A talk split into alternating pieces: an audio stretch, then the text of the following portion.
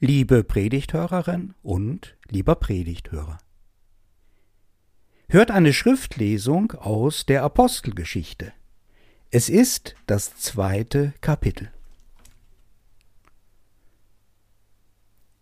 Die nun sein Wort annahmen, ließen sich taufen, und an diesem Tag wurden hinzugefügt etwa dreitausend Menschen.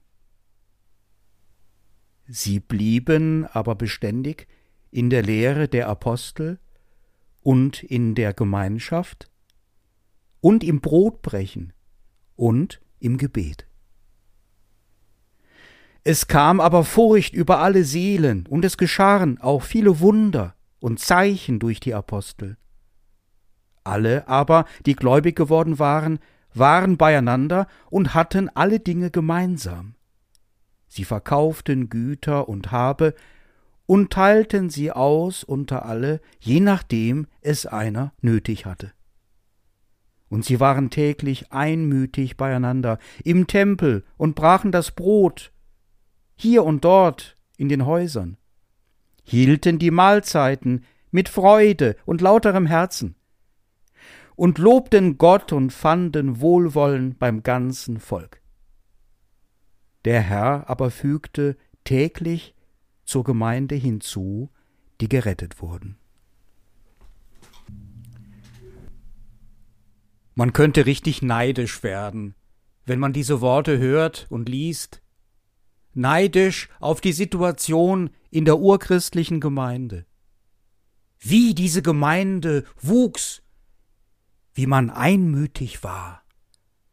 Was ist das für ein schönes Wort? Einmütigkeit wie man sich gegenseitig geholfen hat. Im Gebet, aber auch materiell. Und die Reicheren hatten den Ärmeren bereitwillig etwas von ihrem Besitz abgegeben.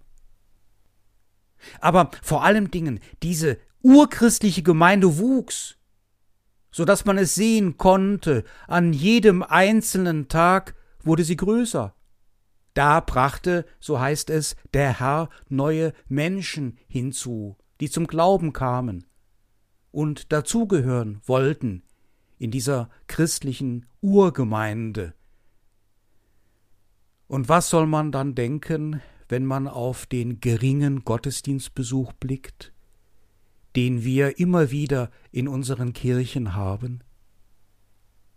Natürlich Gering ist relativ und wir können noch zufrieden sein, ich weiß, aber wir merken doch, dass es immer weniger Menschen werden, welche allsonntaglich den Weg in die Gotteshäuser finden. Und denkt man an die hohen Austrittszahlen, welche in diesen Wochen fast allerorts in den großen Landeskirchen zu erkennen sind, dann wird es ganz deutlich. Bei uns fügt der Herr nicht jeden Tag neue Leute hinzu, sondern hier und jetzt in diesen Jahren ist die christliche Kirche in einer richtigen Krise. Und es ist ein Ende dieser Krise noch nicht abzusehen. Zu viel Menschen drehen dem Christentum den Rücken zu, unsere Kirche ist krank und leidet und dies zu übersehen wäre töricht und falsch. Zum Glück habe ich Theologie studiert, und das macht es mir etwas leichter, mit Krisen umzugehen, auch mit der kirchlichen. Studiert man Theologie, dann setzt man sich mit den Texten der Bibel auch kritisch und intellektuell auseinander, und dann erkennt man beispielsweise auch bei der Anwendung von durchaus wissenschaftlichen Methoden, dass man einige Aussagen der Bibel etwas relativieren muss, aber andere Aussagen demgegenüber besonders wichtig sind und geradezu göttlich. Diese Aussagen über das Urchristentum aus der Apostelgeschichte neigen etwas dazu, die Wahrheit zu idealisieren und sollten nicht als ein ganz nüchternes Dokument über die historischen Entwicklungen in der ersten Phase der Christenheit gelesen werden. Der Evangelist Lukas hat die Apostelgeschichte geschrieben. Schaut man auf das Ende seines Evangeliums, dann erkennt man, dass die Apostelgeschichte genau daran anknüpft. Lukas will zeigen, dass es weitergeht, dass dieser Jesus aus Nazareth etwas Wunderbares in Gang gesetzt hat. Lukas ist sehr interessiert am Menschen und am Menschlichen, vermutlich weil er Arzt war.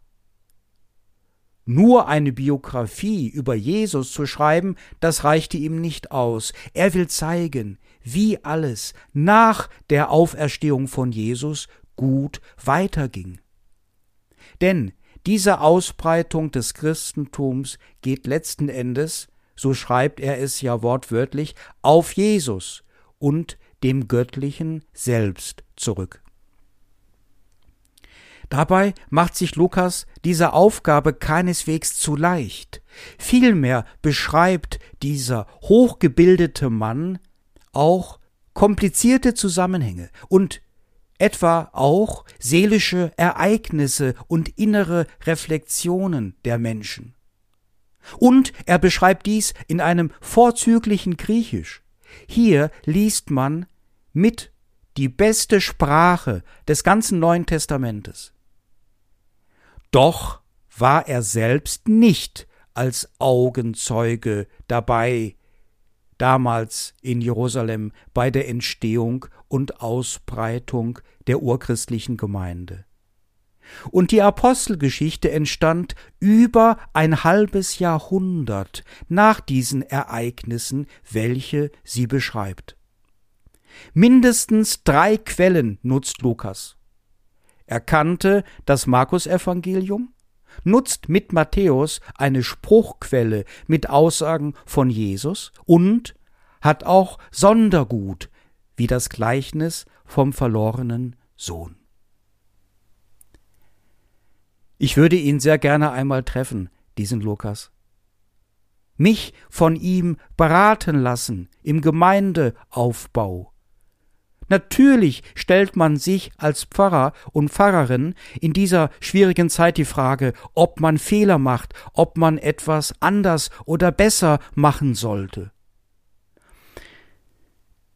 Ich stelle mir vor, dass Lukas gerne über sein Evangelium spricht, weil es ihn natürlich an Jesus erinnert. Und vielleicht kommt man mit ihm in ein Gespräch auch über seine Apostelgeschichte. Ich sehe ihn da stehen. Oh, er ist gut gekleidet. Bestimmt haben damals im Altertum die Ärzte gut verdient. Er wirkt freundlich und klug. Also nehme ich mal meinen ganzen Mut zusammen. Lukas, darf ich dich mal ansprechen? Also erst einmal Dankeschön für dein Evangelium. Ja, ich bin Michael, ich bin auch Christ und das Gleichnis vom verlorenen Sohn ist total klasse. Aber darf ich dich mal etwas fragen? Dankeschön für dein Kompliment. Natürlich, frag nur. Also, deine Apostelgeschichte ist doch auch etwas übertrieben dargestellt, sehr idealisiert geschrieben, oder? Ich meine, so locker und leicht war das doch nicht alles. Lukas denkt nach. Also im Kern war es schon so. Petrus soll recht souverän gewesen sein als Gemeindevorsteher in Jerusalem und gar nicht mehr so ängstlich, so wie es mein Schriftstellerkollege Markus beschreibt. Also die Gemeinde wuchs schnell, so dass die Römer gar nichts machen konnten. Ähm, und die jüdische Gemeinde wollte gar nichts unternehmen gegen die Christen, denn viele von den Juden glaubten auch an die Auferstehung von Jesus. Aber Lukas, wir wissen das doch von dem Apostel Paulus. Wir haben einige Briefe von ihm. Dass es Streit gab unter den ersten Christen, etwa in Korinth.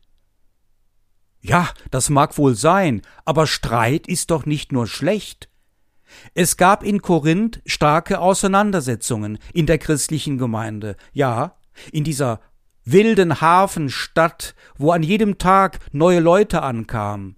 Aber gerade die Korinther waren eine starke, sehr lebendige Gemeinde, und in der Not haben alle zusammengehalten. Jetzt merke ich eine Veränderung im Gesichtsausdruck von Lukas.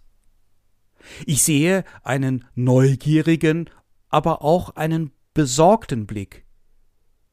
Darf ich dich auch mal etwas fragen? Michael. Ja klar, Lukas, frag nur. Sag mir bitte, wie ging das denn weiter mit der christlichen Urgemeinde?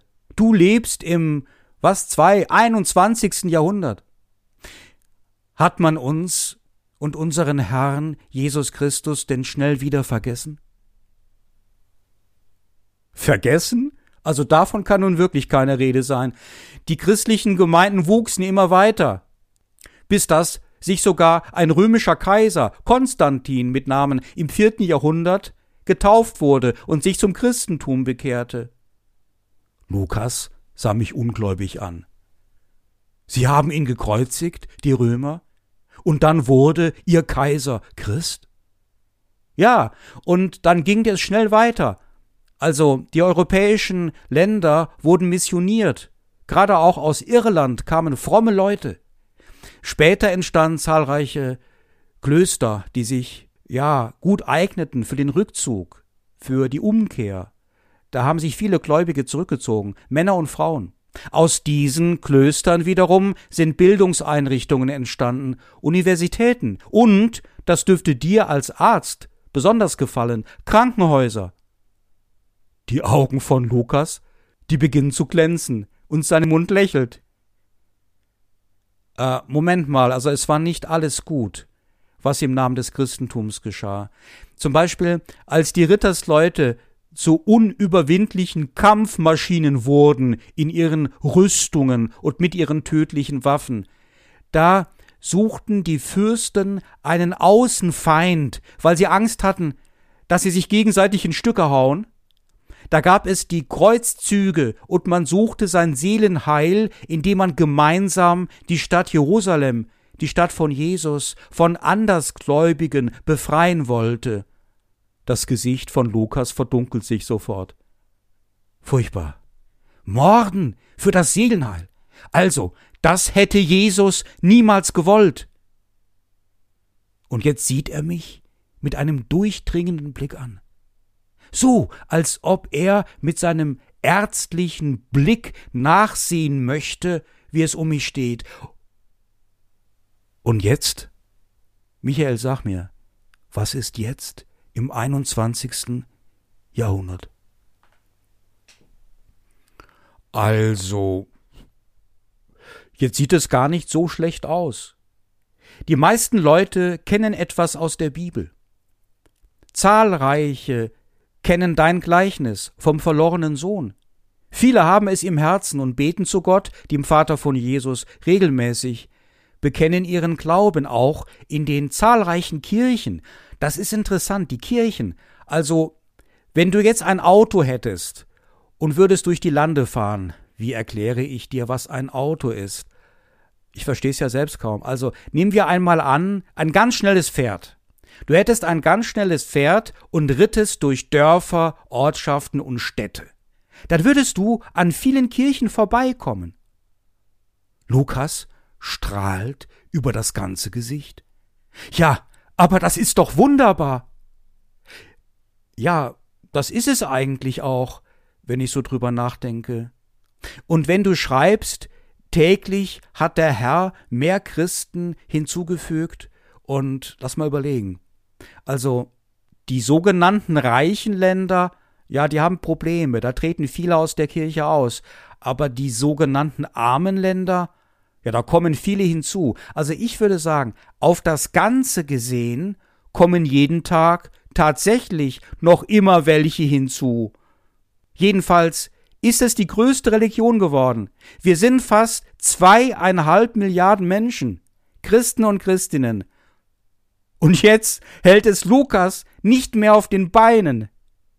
Er kniet nieder und dank Gott, Er ist von meinen Worten vollkommen begeistert. Tränen der Freude schießen aus seinen Augen.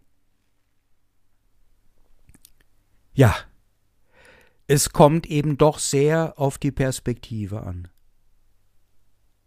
Seien wir einen Moment lang einfach froh und dankbar darüber, dass Lukas ganz sicher nicht erwartet hatte, dass das Christentum so groß wurde. Lasst uns dankbar dafür sein, dass die christliche Kirche bis jetzt durchgehalten hat, in all den Jahrhunderten gewachsen ist und so viel Gutes auch getan hat.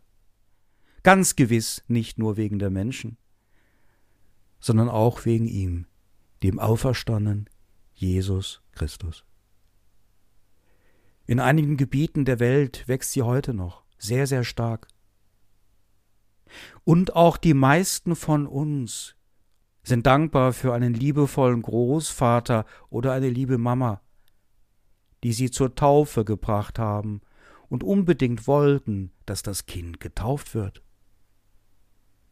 Dankbar, dass man sanft einschlummern durfte am Abend nach einem kleinen kindgemäßen Gebet oder jahrelang auch Geschichten hören durfte, nicht nur im Kindergottesdienst, auch gute Nachtgeschichten von Jesus, gehört von einer Kassette und, was natürlich viel schöner war, vielleicht auch aus dem Mund der Patentante. Damit bekamen wir einen Schatz hineingelegt in unsere Herzen.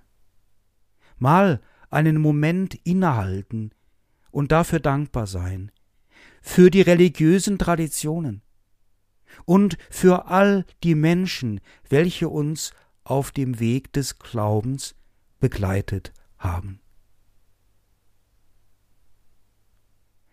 Aber dann lasst uns auch von Lukas was lernen. Wie Gemeindeaufbau geht. Lukas beschreibt in seiner Apostelgeschichte vier Elemente. Er macht vier Vorschläge.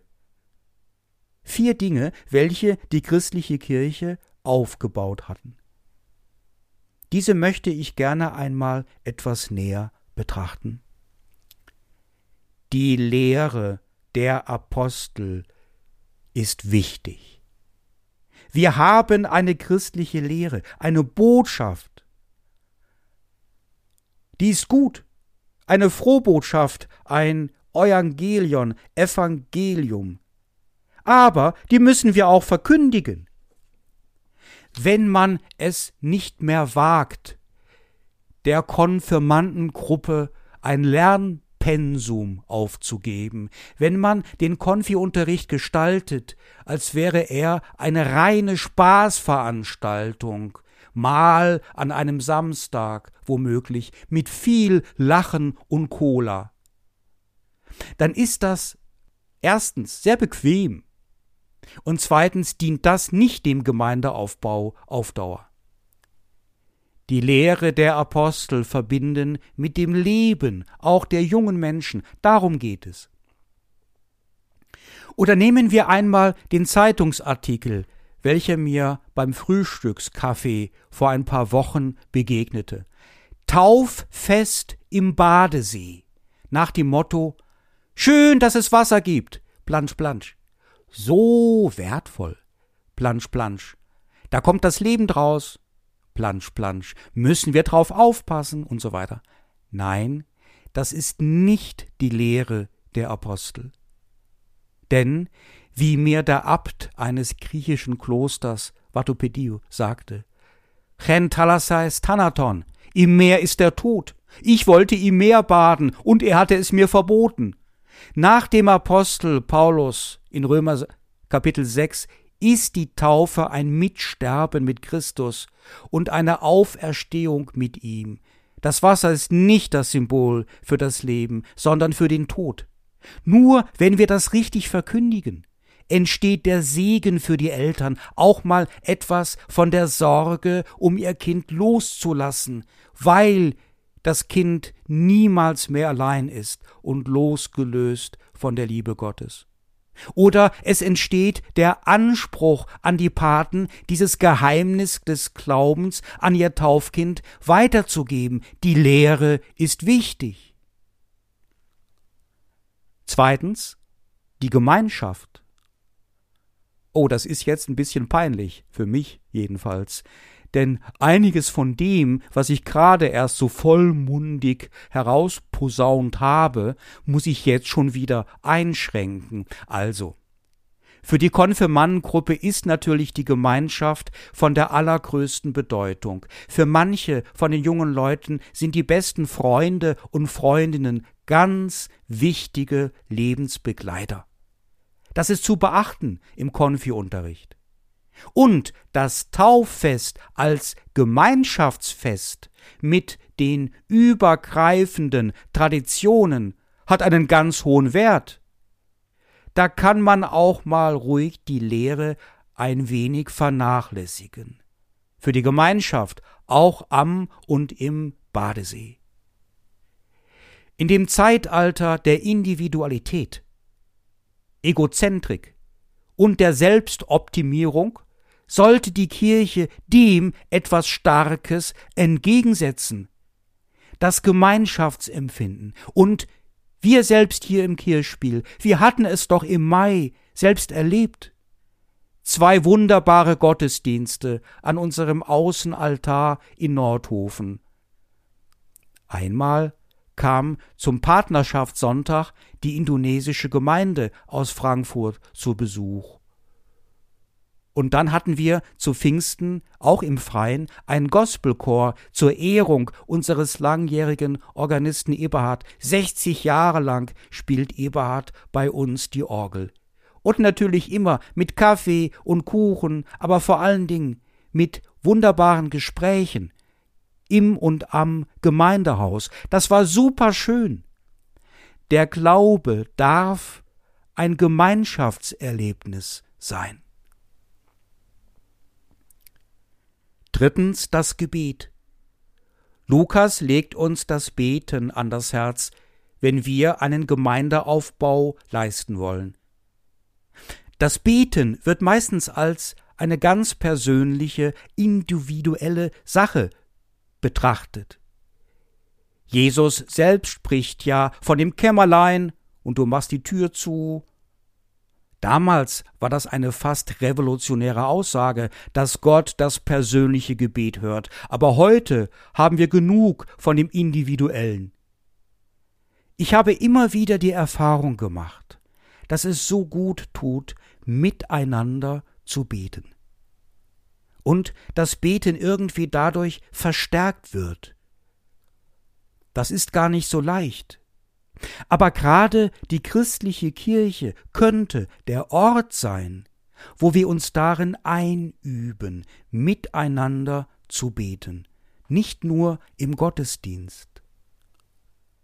Wenn all die Jahrhunderte hindurch eine Christengemeinschaft, die zusammenkam, zuerst einmal miteinander ein Vaterunser sprach, ja, dann war man gleich ausgerichtet ausgerichtet und fixiert auf dein Wille geschehe und gegenseitig erinnert an die Sehnsucht nach Gottes Reich.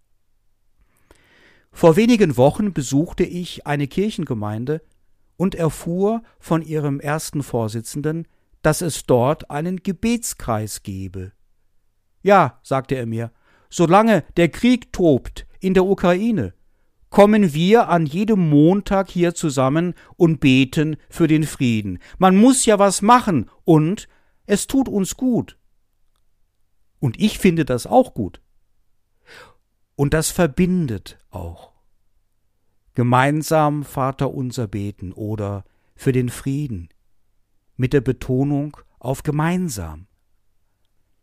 Und schließlich empfiehlt Lukas Gott selbst machen zu lassen, ihn an uns und mit uns wirken zu lassen im Sakrament, im Geheimnis des Brotbrechens, beim Abendmahl. Im Urchristentum war das Abendmahl häufig ein Sättigungsmahl, zu dem Menschen eingeladen wurden. Das bringt dann natürlich gleich einen gewissen Gemeindeaufbau natürlicherweise mit sich. Denn viele Menschen waren damals richtig arm. Es gibt also auch nicht theologische Faktoren, welche damals zu einem recht schnellen Anwachsen der Gemeinden im Urchristentum führten. Aber das kennen wir auch heute noch und bestimmt die Sehnsucht des modernen Menschen so sehr, wie vielleicht niemals zuvor, die Sehnsucht nach einer Ruhe, welche mehr ist als die Abwesenheit von Lärm in deren Kern etwas ganz Lebendiges auf uns übergeht. Etwas, das nicht von dieser Welt ist, ein Stück von dem Frieden Gottes. Lasst uns öfters das Abendmahl feiern und dafür ein bisschen Werbung machen. Also, lasst uns dankbar sein für die christliche Gemeinde, die es immer noch gibt, mit ihren wunderbaren Traditionen. Lasst uns auf unsere Kirche aufpassen und etwas dabei mithelfen, sie ausgewogen und abgestimmt zu erbauen. Mit der christlichen Lehre, den beiden Sakramenten, dem Gemeinschaftsempfinden und dem Gebet. Und siehe, der Frieden Gottes, welcher höher ist als alle menschliche Vernunft. Er bewahrt unsere Herzen und Sinne in Jesus Christus. Amen.